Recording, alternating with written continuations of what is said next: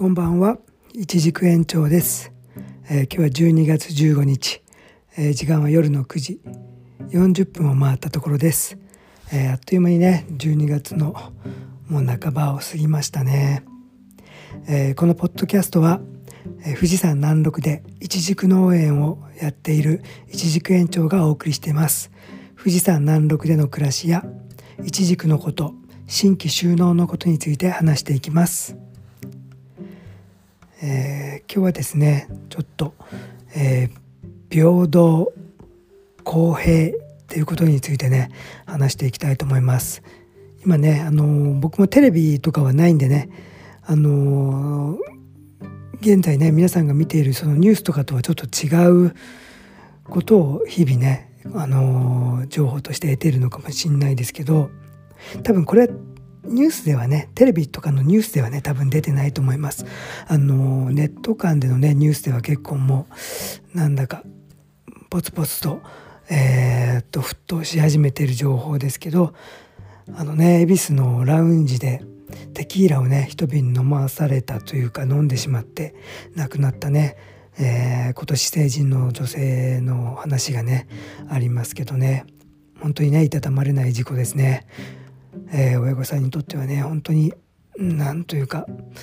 もう悔しいというかどんな気持ちでしょうね。うんまあそこでね何ていうかこれがねどうしてまあニュースに一般のね大きなマスのメディアでね乗らないかっていうのがねあの問題だと思うんですけど僕もあのこのね青汁王子っていう彼にとのことはあまり知らないんですけどその件でねたまたまその彼のねツイッターとかもちょろっとこうなんか垣間見たり、えー、今日はその YouTube ね彼の発信してる YouTube も見て、まあ、彼のねあの主張とかもまあ聞いたんですけど、まあ、上級国民だったらね、まあ、許されてしまうのかこれが闇に葬られてしまうのかっていうね、まあ、そういう話題でもあったんですけど。僕もちょっと自分のポッドキャストでね昨日まあ、長らくアパレルにいたっていう話をしたんですけど僕もそもそも接客業っていうのをね割と長い期間ねやっておりまして、まあ、接客についてはまあ自分自身もいろいろまあ勉強したりとか、えーね、ホテルとかねなんていうかホスピタリティという感じの本はもうたくさんね今まで読んではきたんですけど、えー、その中で、ね、よく平等とかね公平とかいうね言葉もちょくちょく出てきたりもキーワードとして出てきたりもしてたんですけどまあね平等っていうのはねもう本当に、えー、世界共通というか等しく、えー、もうど何でもが同じく、えー、の等しく、えー、同じであるっていうね。もう基準が一緒っていうのに対して公平っていうのはねやっぱりそれぞれのね立場で何というかこう見極めが難しいというかね、えー、その場その場でねやっぱりそのあるべき場所場所でその判断がねちょっとずつ違ってくると思うんですよね。えー、僕もねあのー、昔アパレルに在籍した時は本当に、えー、ボスからねいろいろ話されたのがあの公平であれってねよく言われてて平等じゃなくね公平であれって言われてて。でもまあちょっと今からね話すとまあ全てがね公平ではないんですけど公平っていうのはやっぱり例えばそのごめんなさいこれは僕の認識ですよ。皆さんのね本当に世の中の認識とは多分ずれてるのも多々あるかもしれませんが僕の認識で言うと例えばねお店に今常連客としていつも通ってくれてる方っていうのはね本当かなりのねお金を落としてくれてると思うんですよね。そういう方に対するやっぱりサービスとちょっとした一元さんにね対するサービスは違ってくると思うんですよねその深さという意味でね。だけど僕がまあ在籍していたところではまあ僕はねボスに本当叩き込まれたりしたとしてたんですけど彼が言うにはまあ僕のボスが言うにはえー、一元さんをね本当に大切にしろと、えー、自分のね知ってる顧客さんはどんなことがあっても失敗したりその時はちょっと接客がねないがしろにされても、えー、取り繕うことができる謝ることができる、えー、だけどね一元さんもう本当に今日ね来た初めて顔を見た方はもう二度とそういうこと、えー、取り繕うことができないので何が何でも、えー、初見の方を大切にしろとね教えられてきました。まあ、それとはね本当対局なんですけど本当に一元さんよりあのお金をね日々使ってくれてるゲストを大切にしろっていうのも本当に正論でまあ本当その2曲相反することですけどその2つはね本当に大切なことだと思います。で、まあ、何が言いたいかというと例えばねまあえー、池袋のね悲しい事故もありましたよね、えー、上級国民と言われるね、まあ、お偉い、まあ、引退した方ですけど方がそのあるね家族奥様とお子様をアクセルの踏み間違いでふ亡くならせてしまったっていうね悲しい事故があって、えー、それも今あやふやにねされてるみたいですけども、えー、そういうねやっぱり計りっていうのは平等にあの、対応すべきだと思うんですよねもう公誰が見ても等しくね、えー、公平ではなくて平等に判断して、えー、裁くべきだと思うんですよね。今回のねそのまあ恵比寿のね、えー、サロンで起こったことも本当に公平ではなくね本当に平等にね裁かれるべきなんじゃないかなと思うんですよね。うーん本当にねなんというか世の中ねまあ巻かれるものには巻かれろというかいろんな側面がありますけども何ともやるせないねことが多々ありますね。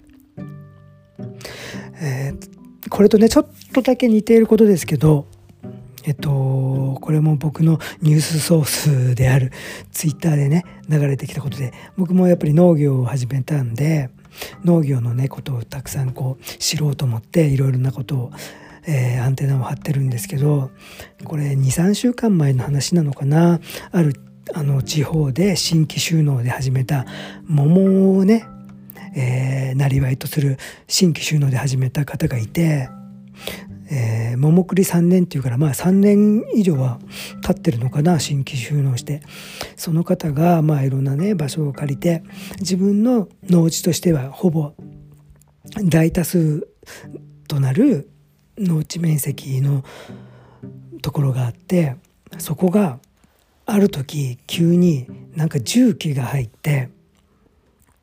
なんか掘り起こされたんですって木を。桃の木を自分が栽培してるね。それ自分は第一発見者じゃないので、まあ、知らないで、まあ、日々普通にくらあのその日を過ごしてたら周りの人が「おお前んとこなんだ？木掘ってたな」とか「なんか重機入ってたぞ」とか言うから自分では全くね身に覚えがなくてもう何が何だか意味が分からなくてやっぱり現場を見に行ったんですって。そしたらね本当に重機が入っててもう自分のいつも収穫してる桃の木がもう掘り起こされてて本当に意味が分からなくてちょっと途方途方に暮れたというかまずはもう心当たりが何もないので、まあ、役所にどうしたらいいんだとかどうなってんだっていうことを問い合わせたらもちろん役所の方も何も知らないということででそのね桃の農家のご本人もなんだろうと思ってしばらく考えて心当たり本当にないけどもう本当に考えて考えたところひょっとして前のここを借りてた農家の人が何か知ってるんじゃないかってね。そこしかまあ心当たりが思いつかなかったのでそこを探っていったんですって。そしたらねそこ前そこの全く同じところで借りてた農家のおじいちゃんがいてその人がやっぱりねあの重機で掘り起こしてって頼んで重慶さんにそういう指令を出してたみたいなんですね。そのおじいちゃんっていうのがちょっとねボケが入っちゃっててそれで自分がまだそこを借りてると思ってあ木を何とかしなきゃ他の人に迷惑かかると思ってそのボケた頭で重慶さんに電話して木を掘り起こしてきれいにしてくれって頼んじゃったみたいなんですよね。でそのおじいちゃんもまあ地域ではまあわりかし古株だし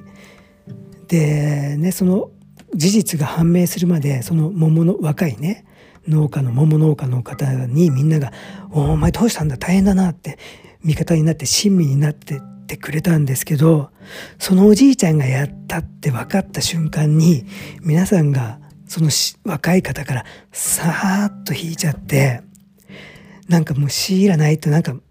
引いちゃったんですって。今まで味方してくれてたのに。それでもう本当にその若い桃農家さんはもう味方がもう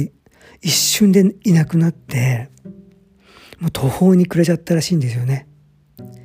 でまあこれはね例えば、まあ、田舎に限らず、まあ、東京のね農家でやっても多分そうなっちゃうと思うんですけど東京とか都心のねあの市街のね、まあ、地方あるあるというか長いものには巻かれろというかもうおじいちゃんのやっぱりは敵にしないっていうかいくらボケてるとはいえ、まあ、声を出せないくなっちゃったんですよね周りの人が。でそれもまあ新規の桃農家さんもまあ分かるっていうか、まあ、自分は本当にもう悔しくてしょうがないけど、まあ、周りの人のそのさーっと引いていった状況も、まあ、分からなくではないっていうことでもう本当に弁護士にね相談するしかないっていう感じでもうそれでしか対応できないってことでそうしますみたいなことがねツイッターで書かれてましたけどもう本当にね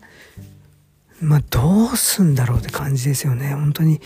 まあこれがね、まあ、その今日まあ亡くなったね。その恵比寿のねまあサロンの方ではないしあとまあね数年前に亡くなられた池袋のね、まあ、車の事故の方でもないですけどなんというかこういうのはやっぱりもう平等にねあの判断をして裁かれるべきではないかなと思って、まあ、今日は久しぶりに僕も接客業をずっとねやってて平等公平っていう言葉がね、えー、よくまあポイントにはなってたんで久しぶりにねそれを思い出して、えー、ちょっと考え直しました。うんまあねあの池袋のあのプリウスのねあの踏み間違い。まあ、あの事件のその犯人というかその上級国民が言うにはね、まあ、勝手に機械が反応してアクセルに踏んだとかね、まあ、機械のせいになってますけどまあその件とかね今回の恵比寿の件も本当にね本当のね真実がね分かってきちんとねあの解決していけばいいなと切に願っております。えー、今日はねこんな感じで公平とね平等について改めて思った一日でした。ということで今日はこれで失礼します。一軸延長でした。